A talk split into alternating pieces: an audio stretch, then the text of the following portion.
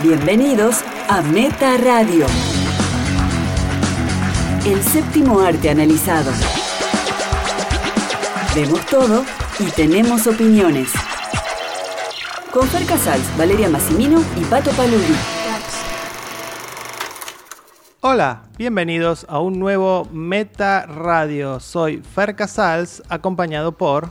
Valeria Massimino. Bueno, otra semana encerrados, tratando de encontrarle sentido a la vida. Hicimos, hicimos algo productivo esta semana.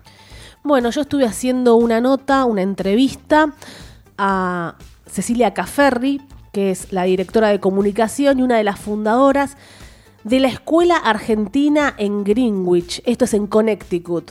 Qué rareza. Sí, una rareza total. No sé cómo, cómo lo encontré cuando estuvimos en Nueva York haciendo las notas que pudimos con el tema de la pandemia. Y O sea, hay una escuela argentina en Estados Unidos, ¿no? Ya eso es extraño. yo Sí. no- desconocía completamente. muy, muy raro y, y me encantó lo que nos contó. La nota está en revistameta.com.ar. Bueno, el establecimiento está abierto a toda la comunidad hispanohablante y funciona como una escuela complementaria donde se promueve el idioma español y la educación bicultural. Me Eh, imagino para familias argentinas que viven allá eh, es algo ideal para, que, para no perder esa cuestión de las raíces, ¿no? de las raíces de la identidad. Eh, está a solo 60 kilómetros de Manhattan, es menos de una hora. Y, y bueno, y, y también me enteré que hay otras escuelas en otras partes eh, del mundo, así argentinas, ¿no? Muy interesante, lean la nota. La próxima vez que estemos allí en Estados Unidos, en Nueva York, vamos a ir a verla, ya le dije, y bueno, vamos a hacer un video también seguramente. Bueno, yo, yo no hice algo tan interesante como lo tuyo, simplemente mejoré muchísimo mis skills en FIFA 20. Skills. Soy mejor jugador que antes de la pandemia. Es un poco triste lo que estoy contando, pero bueno, es, es la realidad. Pero hay, hay chicos, hay chicos que ganan mucho dinero jugando al, al FIFA. Ahora es otra realidad. Hay un mundial de FIFA, me contaste. Sí, no es mi caso porque ni soy chico ni gano dinero con el FIFA. Al contrario, creo que lo pierdo porque tengo que adquirirlo todos los años. Bueno, hay que dispersarse en esta cuarentena, no- hacer ejercicio. Seguro todos nuestros oyentes están haciendo mucho ejercicio. Y Si también son cinéfilos no creo. ¿no? El ejercicio es levantarse del sillón. ejercicio mental, nutrir nuestro cerebro también, eh, pero no solamente corriendo. Así Vi- es. Vimos muchas cosas, siempre estamos viendo muchas cosas, más durante la noche quizás uno se pone a ver algo, ¿no? Sí, bueno, es el horario elegido por la mayoría. Hoy tenemos mucho material, como siempre Pato desde su reclusión perpetua y un invitado. Sí, no, y quiero adelantar el próximo episodio, Fer. La gente está una felicidad, una felicidad porque viene el especial de series retro de los años 80 y 90. Ahí sí que hay mucho para hablar, ¿eh? Va a ser un especial, por ahí dura más, va a haber música, va a haber canciones, va a haber personajes. Sí, Centennials, abstenerse, ¿no? Porque no van a entender de qué hablamos directamente. Bueno, por ahí los centennials, sus padres los obligaron alguna vez o, o son de ver cosas viejas. Hay centennials que revisitan viejas películas y series. Así que con pañuelitos para secarse las lágrimas el próximo episodio. Pura nostalgia. Y ahora sí, empezamos. Entre el streaming y la sala de cine. ¿Qué estuvimos viendo esta semana? Bueno, vale, ¿qué destacaste esta semana de todo eso que viste? Bueno, vengo con mucha paciencia, Fer, porque terminé de ver la serie Run de HBO, que fueron siete episodios de más o menos 30 minutos cada uno, que es una de las peores series, miniseries de los últimos años de HBO. Siete episodios que parecieron 70, ¿no? Siete temporadas. Una creación de Vicky Jones, es la socia habitual de Phoebe Waller-Bridge, la conocida por Fleabag, y, y también Killing Eve. Aquí también en esta serie está como productora y actriz. Digamos que Vicky Jones escribió con Phoebe eh, las series que vos mencionaste y también Crashing. Sí, bueno, ya está, ahora hagan cualquier cosa. Le Eh, dieron, le dieron un cheque en blanco, ¿no? estuve leyendo, hay gente que la amó, fue una de las series más vistas de Estados Unidos estuvo en el ranking, en el top 20, no lo bueno, puedo creer. Eso, eso no quiere decir nada. Bueno, Sí, la gente, los, los, sí. los, este, televidentes, Fer. La gente ve cualquier cosa, pero eh, ¿Quién sí, es la gente? sí me preocupa que la crítica la haya alabado bastante. Sí, hay, hay algunas malas, no sé, de 30 críticas encontré 5 pésimas y las otras bastante bien. Así que nosotros entramos en eso, en ese mundo de las que lo odiaron como Hollywood Reporter para, no sé, decir alguno y no sentirme tan sola. Sí, el, el promedio es 84 en Rotten Tomatoes, muy, muy No, bueno, puedo creerlo, chicos. y 74 en Metacritic. ¿De qué trata esta porquería llamada Run? La aburrida vida de una mujer, Ruby, cambia por completo cuando recibe un, un mensaje de su antiguo novio de la universidad, Billy, que le pide que abandone todo, con un mensaje que es Run, y se encuentre con él en Nueva York, para ahí irse, irse juntos, un viaje. Era Amor un, total. Era un plan que ellos tenían ya de- desde antes, ¿no? Era Sí. esto. Si, No es- yo- si recibimos este mensaje, vamos a hacer esto. Tampoco se piensen que es algo maravilloso como la película que a mí me encantó, eh, Love Me If You Dare, francesa con Marion Cotillard, que no, no le salió, no le salió nada, no sabemos qué quisieron hacer acá. No, bueno, Ahora eh, vamos a desmenuzar, vamos a desmenuzar. Esta serie carece completamente de romance. Carece de todo, ¿no, Fer? Porque dicen que es una comedia negra y un thriller cómico. Y carece de comedia, de lo negro, de thriller, de todo, todo. No, o sea, lo tiene, pero lo hacen mal. No o sea, no sé, para mí carece. Va, si lo hace mal, lo tiene, no lo sé. hay suspenso, hay una intriga, eh, pero está todo mal hecho, está mal apresurado. Bueno, y ni hablemos del final, ya llegaremos a eso. Los protagonistas son Domhnall Gleeson, el Colo, conocido como el Colo, ¿no, Fer? El colo de Ex Machina y, bueno, también Revenant Sí, y encantaba. recientemente Star Wars. Eh, acá no está bien, aunque es bueno, no está bien. Lo mismo para Merritt Weaver, que hace poco la vimos en la serie Inconcebible. Sí, que ahí estuvo fantástica. Fantástica, yo no lo podía creer, la descubrí y dije, wow. Y acá, al igual que él, no se lucen. Es un mal cast. Ya empezamos el número uno, ya les voy a decir el mal cast que hay, porque cero química entre ambos. Ella es Ruby, él es Billy, y no hay química. Entonces ya empezamos mal cuando vemos una pareja tan despareja. No, no, no los ves nunca enamorados. Es, es algo que te provoca rechazo. No, no te gusta verlos juntos. Es fuerte. Pero lo peor es cómo están delineados, ¿no? Sí, Esa sí. actitud adolescente constante que tienen y que uno no deja de ver en pantalla a dos personas de 40 años. Sí, porque uno puede ser jovial, puede ser divertido, pero como por ejemplo la serie Love, que, que empiezo a llorar y aplaudo de pie, que eran adultos, pero tenían cosas tal vez infantiles, pero manejados siempre dentro de un marco de adultez. Esto es una ridiculez. Por ser una comedia no tiene que ser algo imbécil, ¿no? Y en Love eran más jóvenes, eran treintañeros. Sí. Acá ya estamos llegando a personas que parecen que están pisando los 40. Sí, 40. Bueno, el cast número uno, cero química, dos actores buenos actuando pésimo, una mala dirección de actores. Aparte, los, los personajes no están bien delineados. Él no sabe, por ejemplo, su actuación confunde. Se nota que está mal escrito su personaje. Como que no le explicaron bien. Mira, vos la querés, no la querés. No le explicaron. Siempre cuando se hace una, un guion, eh, recuerdo mi- mis estudios en guion, son días y días desarrollando el personaje, la psicología de ese personaje. Acá lo hicieron en dos minutos. Bueno, es, es un líder. ¿Cómo es lo que hace él? Que vos decís bullshit siempre, Fer. Sí, hace una especie de charlas de, in- inspiracionales. Creó una especie de imperio con eso, donde vende libros. eh, lo que acá sería un Claudio María Domínguez, ¿no? Qué fuerte. Un, un bullshitter. Bueno, al- algunos son buenos, no metamos a todos en la misma bolsa. Entonces dijeron, escribimos eso sobre el personaje de él y ya está. No se adentraron nada, no, no respetaron eh, el alma de esos personajes. Ella, peor que él, lo tengo que decir, parece que para actuar tiene que abrir los ojos mucho y la boca. Ahora el que no la vio o el que la vio, recuerden, siempre está con la boca abierta y los ojos abiertos. Actuar no es hacer gestos. Yo no puedo creer ella que era re tranquila, por ahí para decir, sé hacer comedia, empezó a, a- no sé, a transformar su rostro con, Bueno, y me da vergüenza ajena, Fer, perdón. Le tendrían que haber puesto a Jack Gyllenhaal entonces, que está Ah. siempre con los ojos abiertos y la, y la boca abierta. No, a vos te gusta Jack Gyllenhaal, decís eso porque cuando hizo Nightcrawler adelgazó tanto que parecía que los ojos se le salían. Pero lo sabría también bastante. También eh, dije Y que... sobreactuaba como en esta, como en esta serie. Y eh, él también actuó mal, no sé, un desastre. Un- una pareja despareja, son lindos los dos, Fer, ¿querés comentar algo? Porque después te van a insultar por lo que vas a decir. No, no, me parece Son que lindos. en ese sentido superficial... Ah, eh, está bien.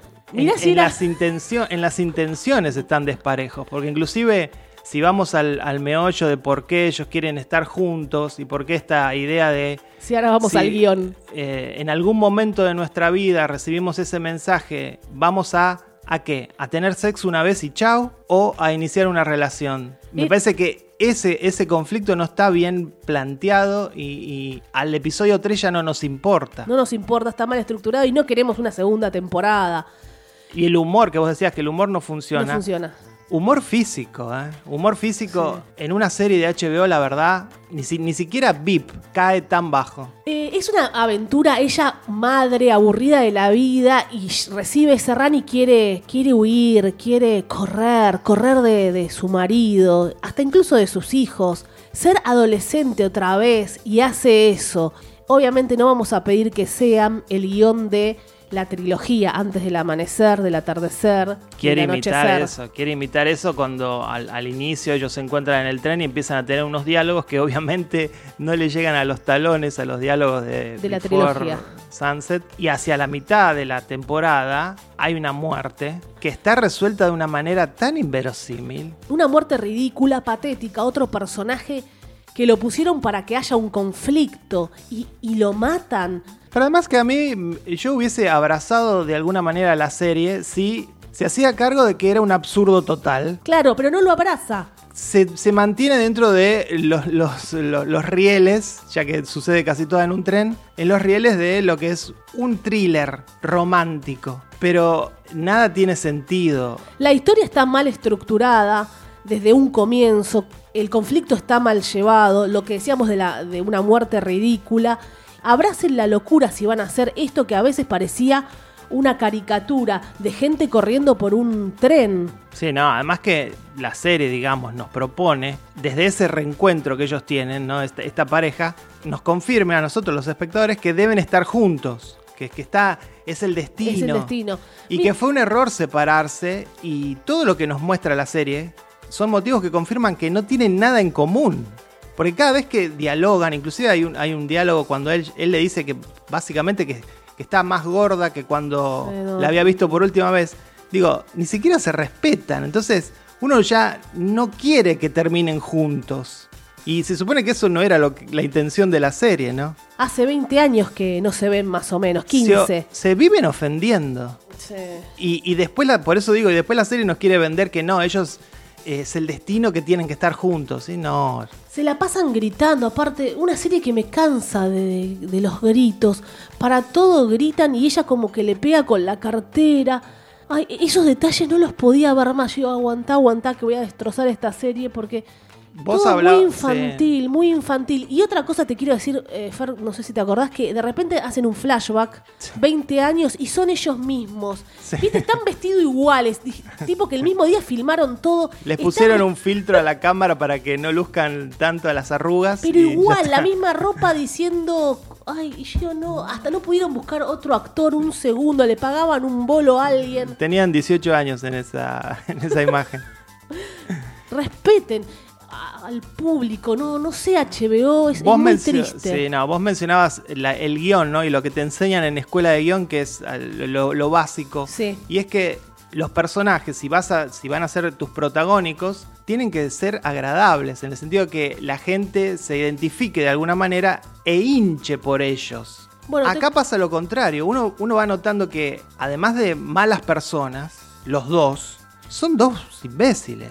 Sí, dos imbéciles, no sé si malas personas, vamos a estar juzgándolo. Todos cometen errores, pero cualquier cosa. Viene Phoebe, levanta un castor, hace de taxidermista. Phoebe. El personaje- Un personaje sube- sumamente desaprovechado, como el marido de Ruby. Dos desaprovechados. desaprovechado porque, bueno, es lateral a la historia. Pero es el único personaje más o menos centrado, más o menos normal, Claro. que actúa de manera normal, más allá que tiene esto de que es taxidermista. Quería contar un poco de lo que me dijiste, como ahora que volví a recordar mis clases de guion. Una vez me dicen, vos vas a ser Carla Seoane. Ah, bueno. Entonces yo traje una carilla, ano- anoté una hoja de cómo era Carla. Y me empezaron a decir, ¿cómo era chica Carla? No sabía. Eh, ¿Qué le dijo el padre a Carla? ¿Tiene padre? ¿Cómo se llaman los padres? ¿Qué quiere Carla en la vida? Eh, ¿Por qué va a ser lo que va a ser? Porque me habían dicho Carla en un momento ponerle va a matar a alguien. Porque fue más o menos un mes de que yo tuve que estar pensando quién era Carla. Me costó un montón para meterme en ese personaje, para crearlo. Porque si después ese personaje hace algo, tiene que tener sentido por qué lo hace. Entonces no es joda escribir un guion. Claro, tiene que tener un background y tiene que conocerlo tanto el actor como el guionista, obviamente, que es el que lo escribe. Me hiciste acordar a la charla de, de Guillermo del Toro que dio en Tribeca el año pasado. Piel de gallina. eh, donde te acordás que él contó que al actor le da un guion separado Sí, donde él le chicos. cuenta donde está toda la historia de ese personaje, desde que nació hasta el momento de donde lo va a filmar y le da también una serie de objetos que representan de alguna manera la personalidad de ese personaje. Eh, digo, esa tridimensionalidad para que enriquezca el personaje. Bueno, esto obviamente no pasa en Ran. Acá vos pensás, no sé, hablaremos con algún director. Si le da eso como hizo Guillermo del Toro. Muchas veces tiene que ver con el tiempo que se tiene, ¿no? Eh, no sé cuánto funciona acá la cuestión de los, de los rehearsals, de los ensayos, de lo, que, lo que hacen antes de una película. Hacer una película en Argentina es un proceso apresurado. Eh, depende obviamente mucho del, del- del artista, ¿no? Ya está, todo explicado con esto. No hay desarrollo de personajes. Son dos personas corriendo por un tren sin sentir, sin pensar, gritando. No funciona tampoco como estudio de personajes, como decías, los diálogos en muchos casos dan vergüenza ajena. Tampoco tiene nada para decir acerca de las relaciones o del amor, ¿eh? No, Por si- eso- si, hay algo que uno quisiera sacar de, de esta serie, no hay nada. Nada. Y el misterio que, que introduce a, a mitad de temporada con esta muerte y eso, ni siquiera es convincente. O sea, no, no hay nada rescatable acá. Cuando algo nos gusta, es como que hablamos menos. Acá, como nos disgusta, tratamos de argumentar. Porque aparece una mujer policía. El cliché que el policía de pueblito es incompetente. Claro, todo, todo el tiempo así. Pero ella podrá resolverlo, ¿viste? Parecía Scooby-Doo en un momento. Bueno, ya está. No para pensar mucho. ¿Por qué queremos hacer pensar a la gente sobre las relaciones? Ya está, esto es una comedia tonta, liviana, Fer. No es la trilogía, ya lo dijimos, antes del amanecer de Linklater. Vos me contaste antes de empezar a grabar que alguien dijo que era Hitchcockiana por esto de que Sí, me quiero pegar un tiro, Fer. extraños en un tren, ¿no?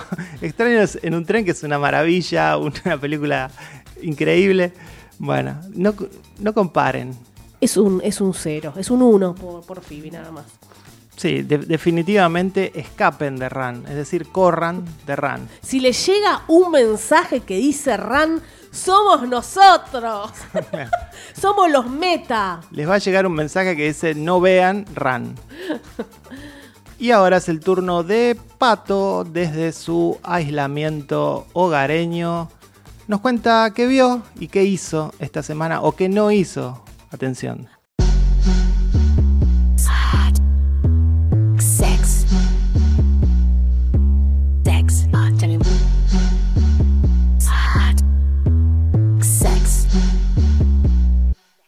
Sex. Ah.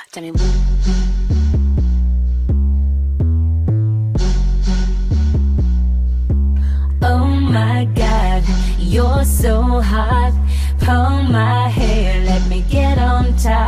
Hola cinéfiles, ¿cómo están? Aquí Pato Paludi. Sigo encerrado, sigo solo en mi casa desde que todo esto comenzó. Imaginen lo que es para un ser humano como yo estar sin sexo desde el 17 de marzo. Y estoy hablando del 17 de marzo del 2019. O sea, esto no es culpa del COVID, del coronavirus ni de ningún murciélago.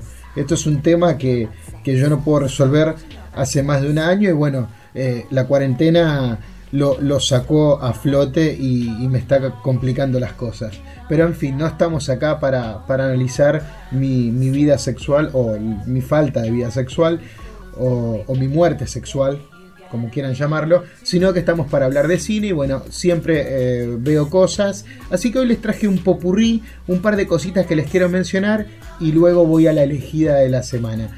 Eh, recurrí a mi videoteca a buscar entre películas que he comprado y que todavía no vi y a raíz de, de todo lo que estuvimos hablando la semana pasada y, que se me acusó de, tener un odio a Ricky Gervais, decidí ver una película que yo tengo original en mi colección y que todavía no había visto. No recuerdo ahora el nombre y no tengo la cajita acá a mano con el que se editó acá en la Argentina, pero la película es Cemetery Junction, que es una historia eh, al estilo del cine de, de Ken Loach o de Jane Meadows. La historia está buena, los personajes están buenos, el escenario es bueno, ya les digo, recuerda ese cine social, pero tiene toques de, un humor impostado e incluso en la manera en que se mueven ciertas familias que aparecen en la película, que lo llevan a momentos cursis que me hicieron acordar a Rocketman. ¿Se acuerdan de, de- de lo... Bueno, nosotros lo criticamos en Meta, yo sé que a muchos de ustedes les gustó. Eh, nosotros hablamos de lo cursi que, había sido ese retrato de la familia trabajadora de Elton John. Y por momentos, Cemetery Jackson llega a esos lugares. Lo peor de la película es Ricky Gervais. El guion, más allá de cierto momento de humor cursi, eh, funciona muy bien. Tiene detalles fantásticos sobre lo que es la vida de un trabajador. Que el jefe de, de todo este mundo laboral está interpretado por Ralph Fiennes en un papel fantástico. También está Emily Watson por ahí muy bien. Así que eso me gustó muchísimo. Y además hay toda una subtrama sobre el papel de las mujeres en ese mundo machista que también está muy bueno y muy adecuado para estos tiempos. La película es del 2010, ¿eh? ya tiene 10 años, cumplió una década el mes pasado. En ese sentido tiene un toque que me hizo acordar a The Help. ¿Se acuerdan de Help? Eh, porque bueno, los protagonistas son dos jóvenes que obviamente tienen una mente más abierta y ellos se enfrentan un poco a esta sociedad llena de, reglas estrictas y antiguas y con personas que no, se animan a pensar más allá de lo que tienen frente a los ojos. Ricky Gervais y Stefan Marchand como guionistas son geniales, eso es indiscutible, y la, la historia funciona porque tienen carisma los personajes. Ya les digo, si hay un punto oscuro es eh, Ricky Gervais en, en su pequeño papel que realmente no, no encaja siendo de, de hombre trabajador, no se la cree ni él. Pero bueno, tiene, tenía que aparecer en la película y bueno, eh, esa es la consecuencia. Otra recomendación más cortita, pero no quiero que se la pierdan. Para mí es una de las mejores películas argentinas de este año. Recuerden esto, cuando llegue el fin del año vamos a hacer los balances, los top 5, los top 10. Seguramente va a estar esta película. Estoy hablando de La Chancha, que se estrena esta semana en Cinear y cuenta la historia de un hombre junto a su pareja que van de vacaciones a un lugar en Córdoba, un centro recreativo. Ellos están disfrutando el viaje y él se va a encontrar con un matrimonio que el marido está interpretado por, por el Puma Goiti y ahí empiezan los problemas y las incomodidades porque claramente ellos dos se conocen de jóvenes, se conocen de su barrio y aparentemente algo sucedió con alguno de ellos que sus mujeres obviamente no, desconocen. Entonces, la película va construyendo cómo estas dos parejas se hacen amigas en las vacaciones, pero nosotros sabemos que hay algo muy oscuro entre ellos dos. Bueno, por ahí va la historia, en este escenario de misterio, de thriller, que, está muy bien manejado. Así que se las quiero recomendar, para mí es una de las grandes pelis del año, excelentes actuaciones, el director es Franco Verdoya y hace un laburo impresionante desde la música, desde los planos, hay momentos de suspenso que te cortan la respiración, así que ojalá no se pierdan la película La Chancha. Y bueno, finalmente la película que elegí para hablar esta semana es una novedad en Netflix. La película es The Lovebirds, algunas la traducen como Los Tórtolos. Bueno, ¿de qué va esta película? No? Es, la, es la típica película de, de una pareja que está aburrida con, con, su rutina, con su presente y van a quedar envueltos en una situación peligrosa. Yo cuando arranqué a verla empecé muy contento, me parece que los primeros 10 minutos de la película donde te presentan a los personajes de, esta pareja, pero con conflictos modernos, ¿no? Ella con la superficialidad de, por las redes sociales, todo lo que hace lo publica y, y cuenta los likes y está pendiente a todas esas cosas. Y él que tiene una postura snob, porque él, él tiene un documental hecho pero no se anima a alargarlo y bueno, él juzga a todos sin realmente hacer nada. Entonces la película arranca ya mostrando que ellos no se están llevando bien porque no se están soportando. Todo funciona porque las observaciones son divertidas, son ácidas, son rápidas, se tiran dardos uno al otro.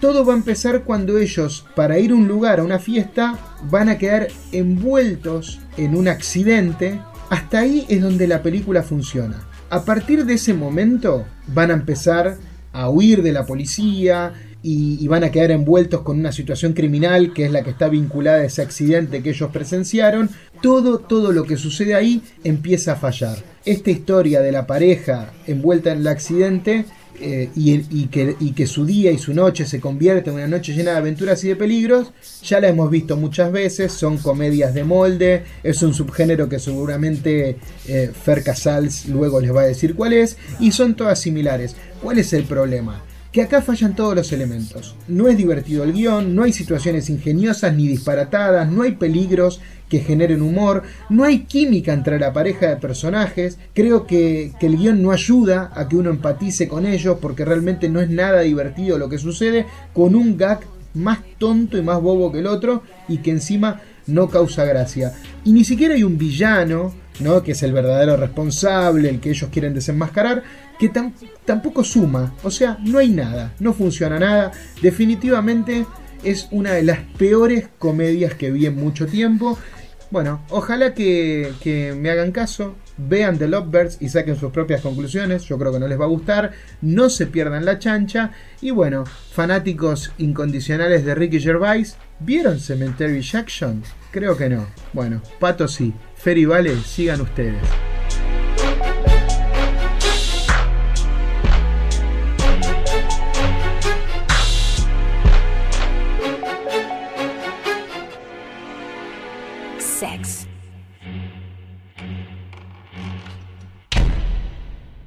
Bueno, Pato aparentemente está sufriendo las consecuencias de no tener contacto sexual. Parece que esto lo preocupó más que las películas que estuvo viendo. Pato siempre. Para el inbox, Pato, entendelo, Fer. Ah, vos decís que es una táctica, ¿no? Para decir, Exacto. ay, no estoy teniendo sexo. Claro, ella se llena. ¿No, ¿No entendés? Es un loser, como siempre le decimos, el loser adorable de película argentina. Igual yo lo imagino un poco como arañando las paredes y salpicándolas, ¿no?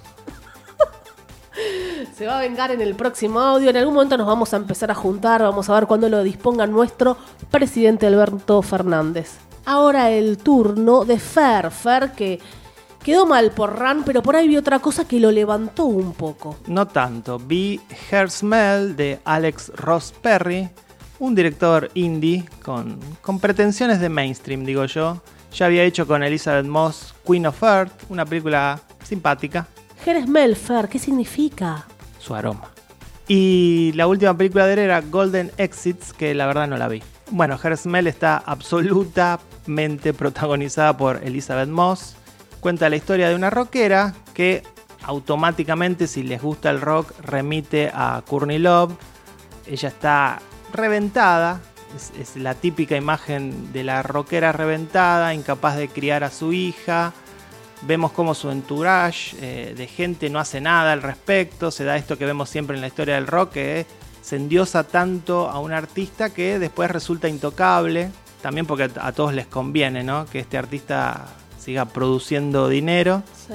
Es una película que a, a los 10 minutos uno se da cuenta de que va a ser así como está filmada, asfixiante, claustrofóbica. Sí. Primeros planos también. Mucho primer plano.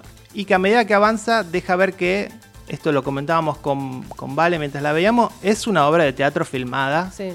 A cámara en mano, pero y, es y, eso. Y con drogas, ¿no? Muchas, muchas drogas por todos lados. Drogas porque, bueno, se, se hace la conexión directa con el rock.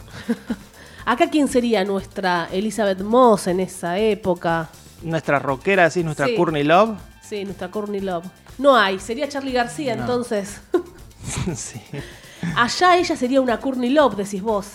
Sí, es muy, es muy marcado, porque además ella tiene una banda de rock de chicas, que es directamente es Hole, eh, la banda de Courtney Love, es, eh, y encima sucede en los noventas. Eh, Espera, Courtney Love, ¿qué dijo a todo esto? no sé qué dijo, sí sé que lo que dijo Elizabeth Moss, que se inspiró en figuras como Kurt Cobain y Marilyn Monroe. Qué buena es Elizabeth Moss, ¿eh? Porque Yo creo que la película se sostiene por esta actuación increíble de Elizabeth Moss, que además, hay que mencionarlo, se sale un poco de este registro que la hizo famosa, que es de la, la víctima sufriendo siempre a mano del hombre, como en Handmaiden Tale, El hombre invisible. Mirando a cámara harta de la vida, de Claro. con ganas de pegarse un tiro. Acá hace un papel distinto este, y al contrario, es ella la que somete muchas veces a, a todos, a, a todas la- las personas con las que tiene que lidiar estando en esa banda de Sí. rock. Sí, es, real- es realmente insoportable, lo transmite tan, tan bien. Este- Esta sí tuvo un- una buena caracterización, se inspiró, analizó, investigó su personaje. Sí, sí, porque además no es una imitación, digamos. No, maravilloso. Eh. no es una imitación, porque yo no la veía a Courtney Love, ¿eh? No, no, eh, realmente no, no, no estaba basada en Courtney Love, sino que uno hace la conexión porque por estas similitudes que mencionamos.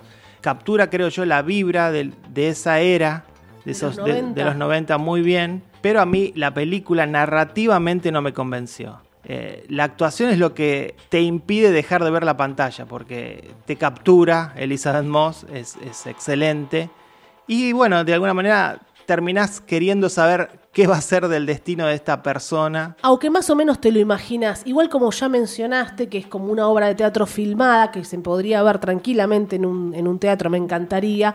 Por ahí a vos eso nunca te gusta, cuando ves cine, que es como una obra de teatro, siempre Y te no, pasó. porque me parece que bueno, eh, es por eso son, sí. por eso son, por eso son ramas del arte distintas, ¿no? Si quiero ver Bueno, teatro, pero- voy al teatro. Pero existe, Fer, existe. Sí, Y lamentablemente. también- Y también, en teatro hemos visto, de repente pasa un- ba- baja una pantalla LED y ves una, una pequeña película. O sea que se mezclan a veces las cosas y Sí. música, se mezcla todo.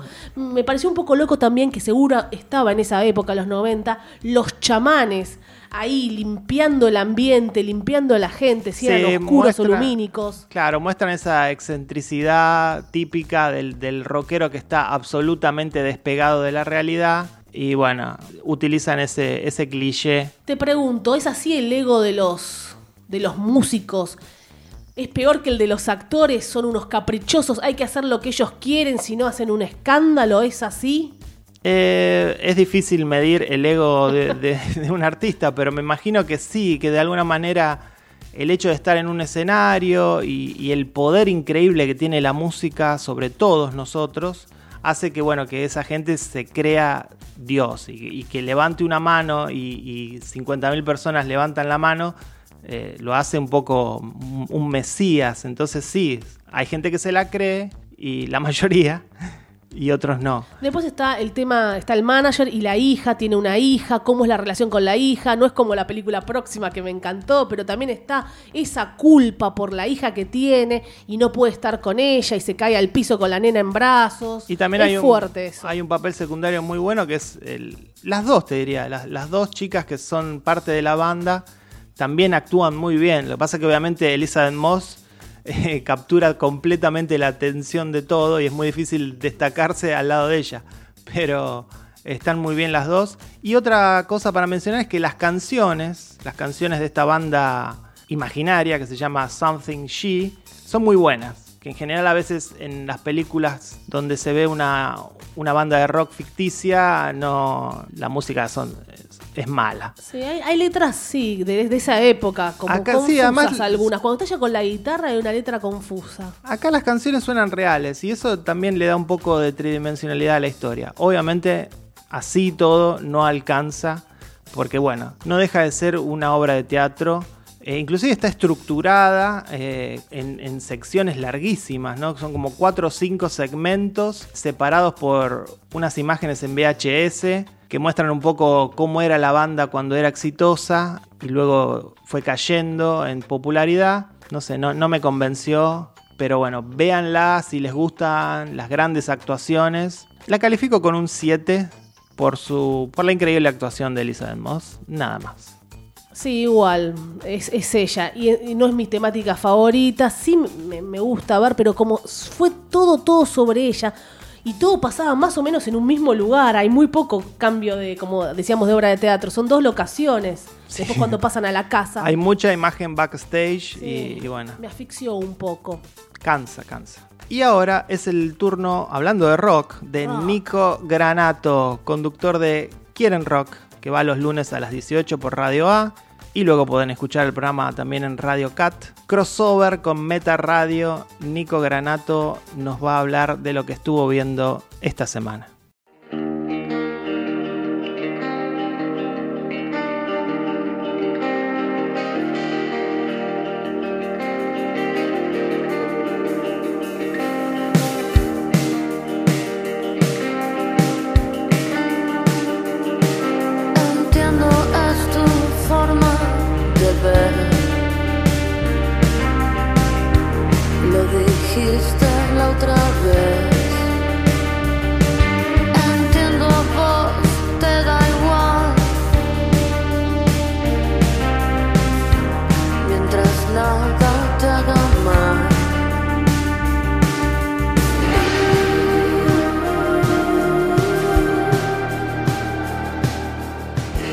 Gente de Meta, hola Fer, Vale, Pato, muchas gracias por invitarme, eh, me gusta mucho este programa.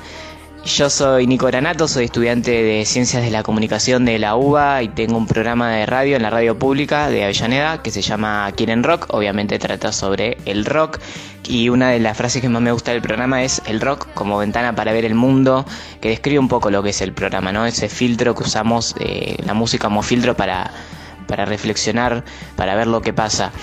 Y bueno, una de las cosas que hago es recomendar discos en el programa. Me costó mucho elegir uno porque este año hay muchos discos buenos eh, que los pueden ver en, en, en el Instagram quieren rock-radio. Tengo una historia destacada que son recomendaciones de discos que fui haciendo durante el año.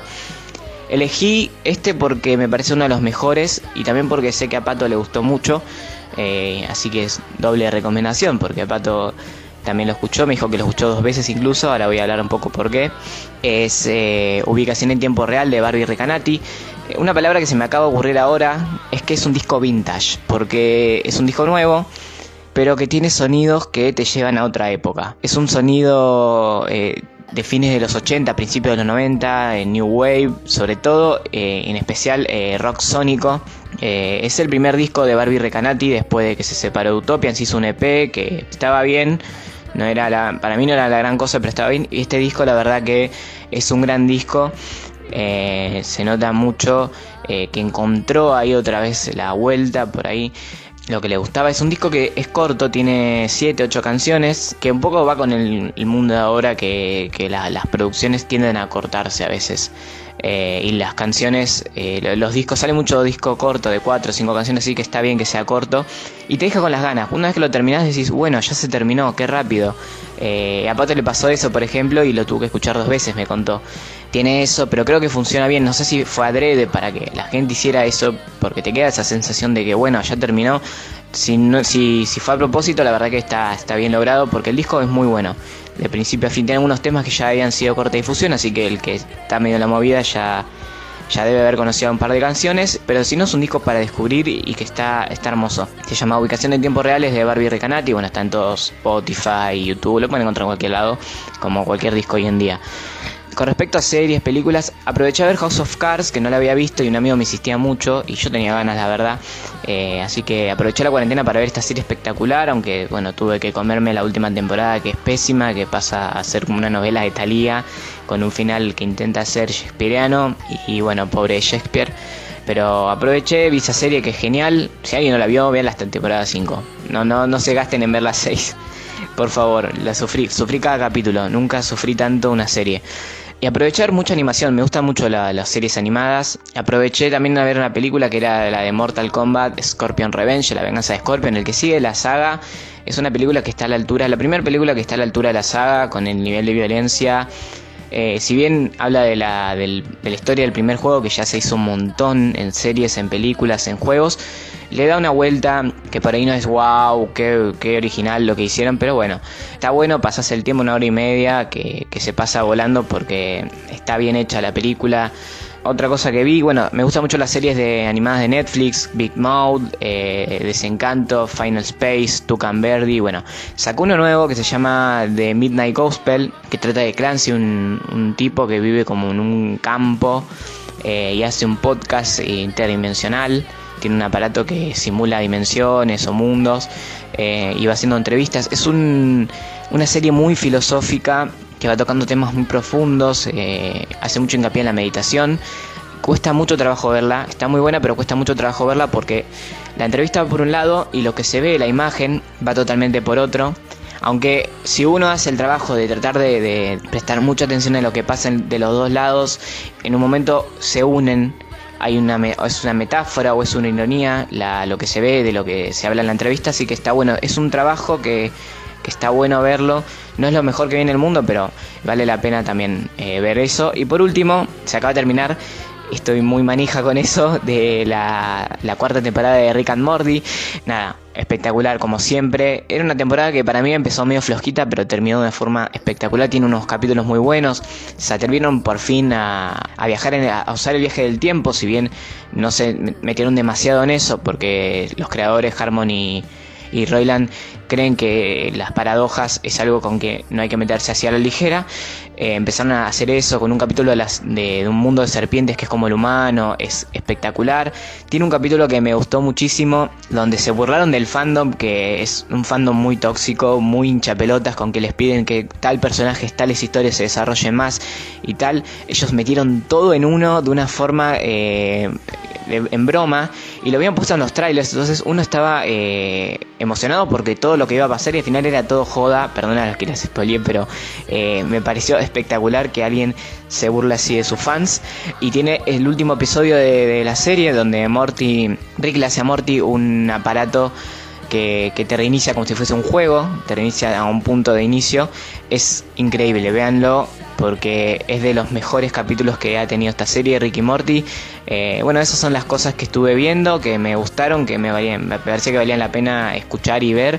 Eh, y espero que les haya servido la recomendación. Gracias de nuevo por invitarme a, a pasar por Meta y les mando un abrazo grande.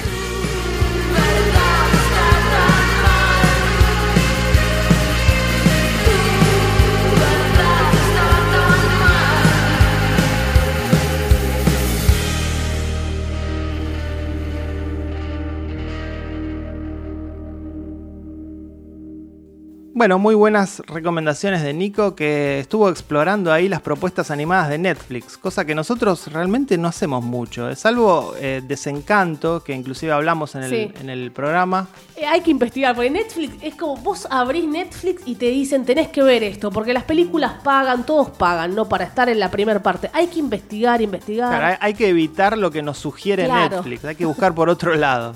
Porque vos ves el top 10 de Netflix y te querés matar. Otra vez Casi Feliz, eh, Valeria. El libro está más o menos bien, es para adolescentes, es española, está número 10 de, no sé. Siempre hace- hablamos de los rankings de Argentina de Netflix y no quedamos muy felices. Le dimos una oportunidad a Valeria, igual que a Casi Feliz, y salimos corriendo, salimos run. Salimos- Y sobre Nico te digo que me gusta ver jóvenes Eso. al frente de programas, que los medios le den la oportunidad a jóvenes. Hace algunos años, muchos años, algunos medios nos dieron la oportunidad a nosotros, siendo jóvenes, Ya no somos jóvenes, Fer. ya no. Y creo que es algo beneficioso para ambas partes. ¿eh? Los, los grandes, a veces, los grandes, los viejos, Los viejos vinagres. a veces no quieren, no sé, avanzar, evolucionar. Eh, siguen haciendo programas aburridos, lentos, tres horas de música. No sé, chicos, necesitamos abrazar a los jóvenes. Algunas veces nos desplazarán, Fer, así que bueno, es así. Es la ley Es de la vida. Exacto, es lo que tiene que pasar. Gracias, Nico. Y ahora un popurrí de lo que estuvimos viendo en la semana. Vimos La Verité, la nueva película de Coreda, ¿eh? el director de Shoplifters, de Like Father, Like Son. La verdad, ¿no? La verité. Sí, The Truth. Con Catherine Deneuve, Juliette Binoche y Ethan Hawke en el papel más deslucido de su carrera. Todos bellos. Una Grandes, rareza. grandes sí. bellos, siguen siendo bellos, los amamos. Una rareza de Corea, porque bueno, el, el coreano está haciendo una película en francés y un poquito en inglés. Eh, Catherine Deneuve hace de ella, básicamente. Es la historia de una estrella de cine francés que su hija viaja desde Estados Unidos. Su hija es Juliette Binoche, con su marido que es Ethan Hawke. Y esto va a reflotar una serie de rencillas entre ellos, aunque todo se resuelve. Es una historia, no sé qué te parece a vos, Vale, esto de la estrella de cine con problemas familiares que ya vimos mil veces y mejor hecho, mejor contado.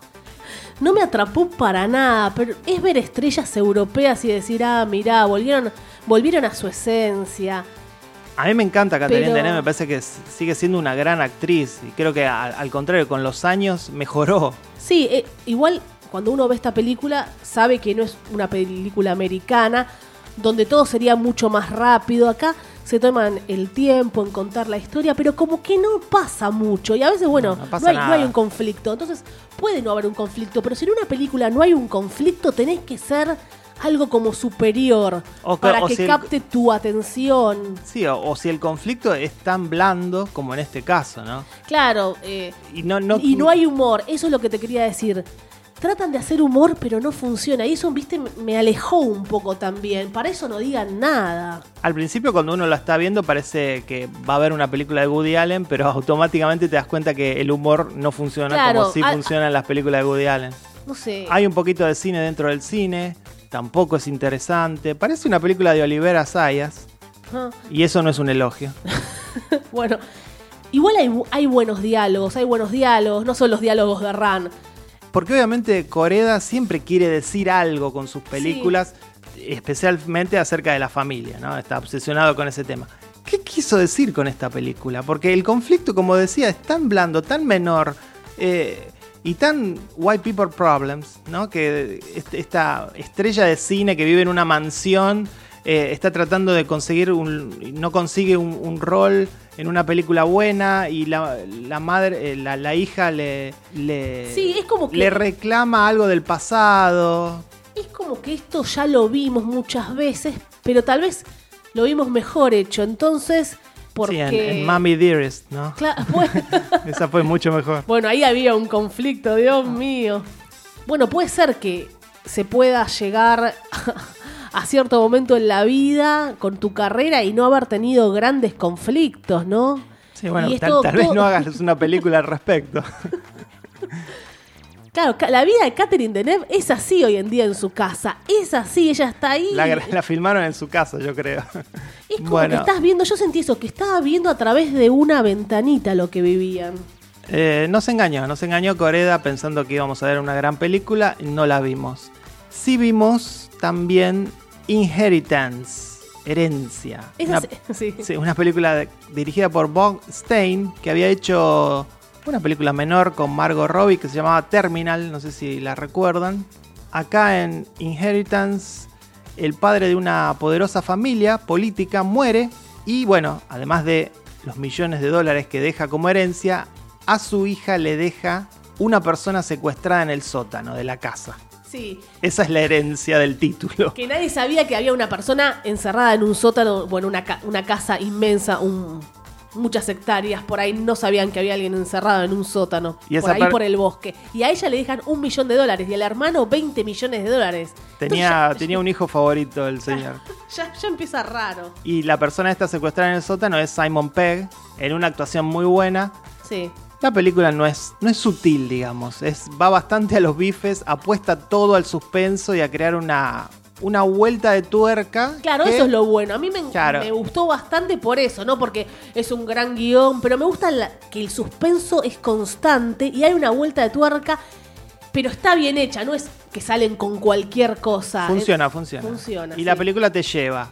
Es un thriller, thriller, como yo siempre digo, pero este está bien hecho, está bien actuado, está bien filmado. Entonces, ¿por qué no gustarnos? Te entretiene todo el tiempo, casi dos horas de película, un poco menos. No menos, va, va rapidísimo.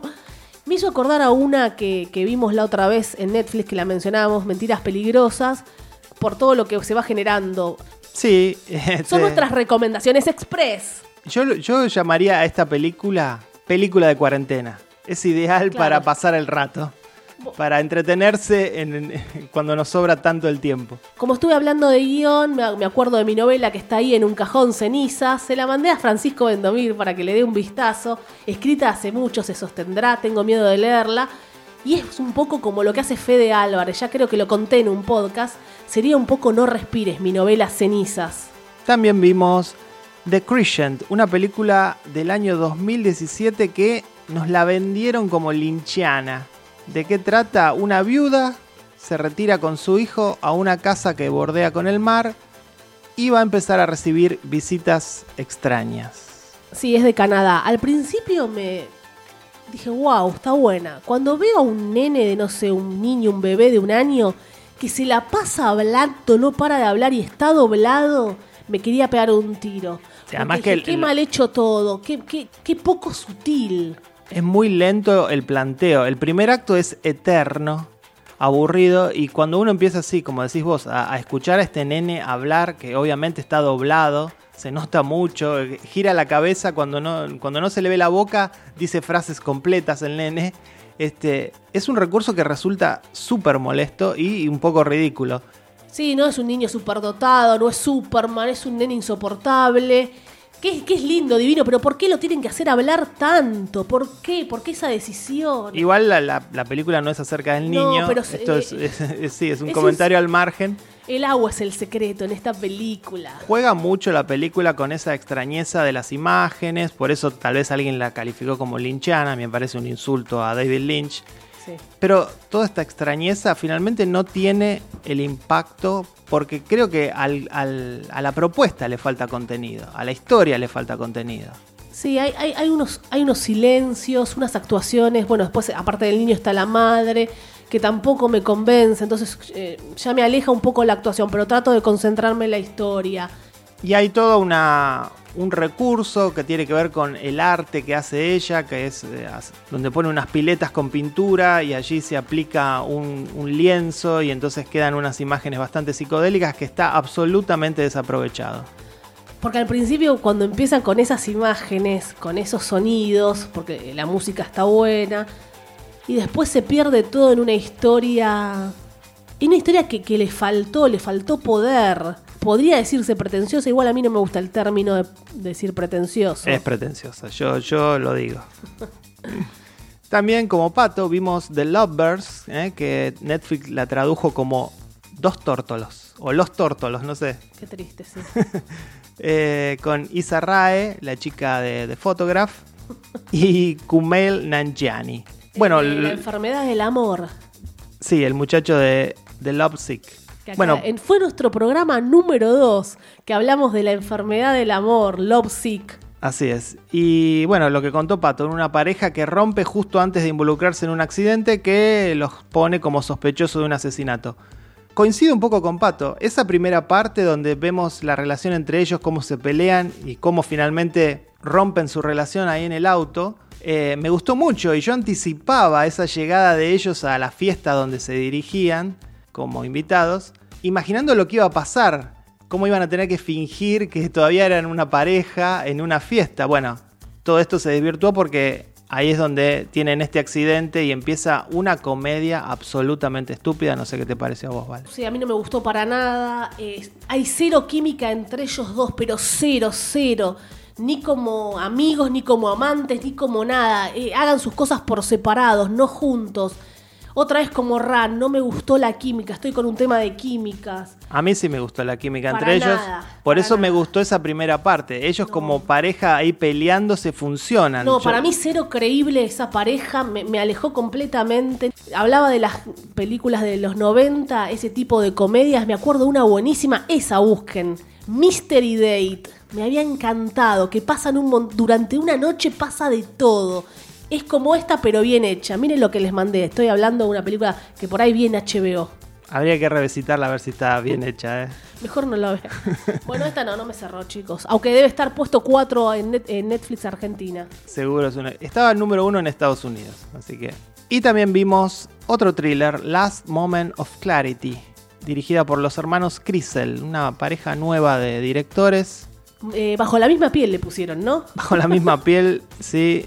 Es la historia de un parisino que cree que una estrella de Hollywood es su novia que fue asesinada por la mafia búlgara. Y bueno, va a viajar a Hollywood a confirmar su sospecha. Empieza bien, empieza bien. Está protagonizada por Samara Webbing, que la amamos profundamente. Ahora la queremos, ¿sí? ¿Qué? Por se- porque se parece a Margot, porque hizo algo muy bueno en Ready or Not, A mí me gusta porque mucho. está muy bien en Hollywood. Yo cuando la vi dije, esta es Margot, le va a costar, porque al parecerse siempre mm, se ha dicho que cuando te pareces a alguien puede ser algo negativo, pero también puede ser algo positivo. Se, Hollywood, pare- ¿no? se parece, pero además tiene. transmite movie star.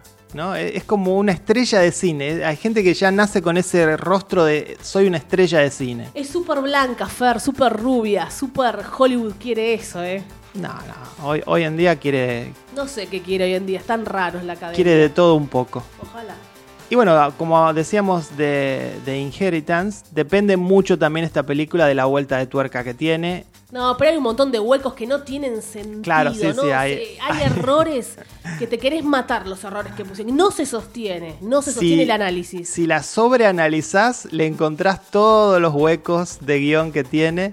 Y juega un poquito también con la idea de la rubia morocha, que ya lo usaron mucho luego de Vértigo de Hitchcock, ¿no? Bueno, y ese fue nuestro repaso por lo que vimos esta semana. Hasta aquí un nuevo Meta Radio. Como dijo Vale al principio, la semana que viene, especial series de los 80s y 90s. Demostrando una vez más que somos gente grande. No, bueno, también uno revisita. Ahora, ¿ustedes están revisitando viejas series por placer? Eso está bueno, es el momento ideal en cuarentena. Tratamos de elegir series que todo el mundo veía y algunas un poco más escondiditas. Vamos a mencionarlas todas, aunque destacamos siempre tres. Pero bueno, yo voy a llorar. Voy a llorar por primera vez o segunda tal vez. Y el programa, va a durar cuatro horas y media, ¿no? Porque Sí, sí, es son dos décadas de series y nosotros vimos mucho. Vimos Así que mucho, no sé qué estamos vamos a hacer. revisitando para poder saber si se estos sostienen o no y tal vez no nos importa. Vamos a señalar a aquellas que no se sostienen. Nos vamos a hacer cargo de que nos gustaban cosas que hoy en día No, son, no, vamos a ser buenos. son una porquería. No te metas con la nostalgia, no te metas con la nostalgia. Soy Fer Casals. Valeria Massimino. Chao. Se cierra el telón. Hasta aquí, Meta Radio. Hasta la vista, baby.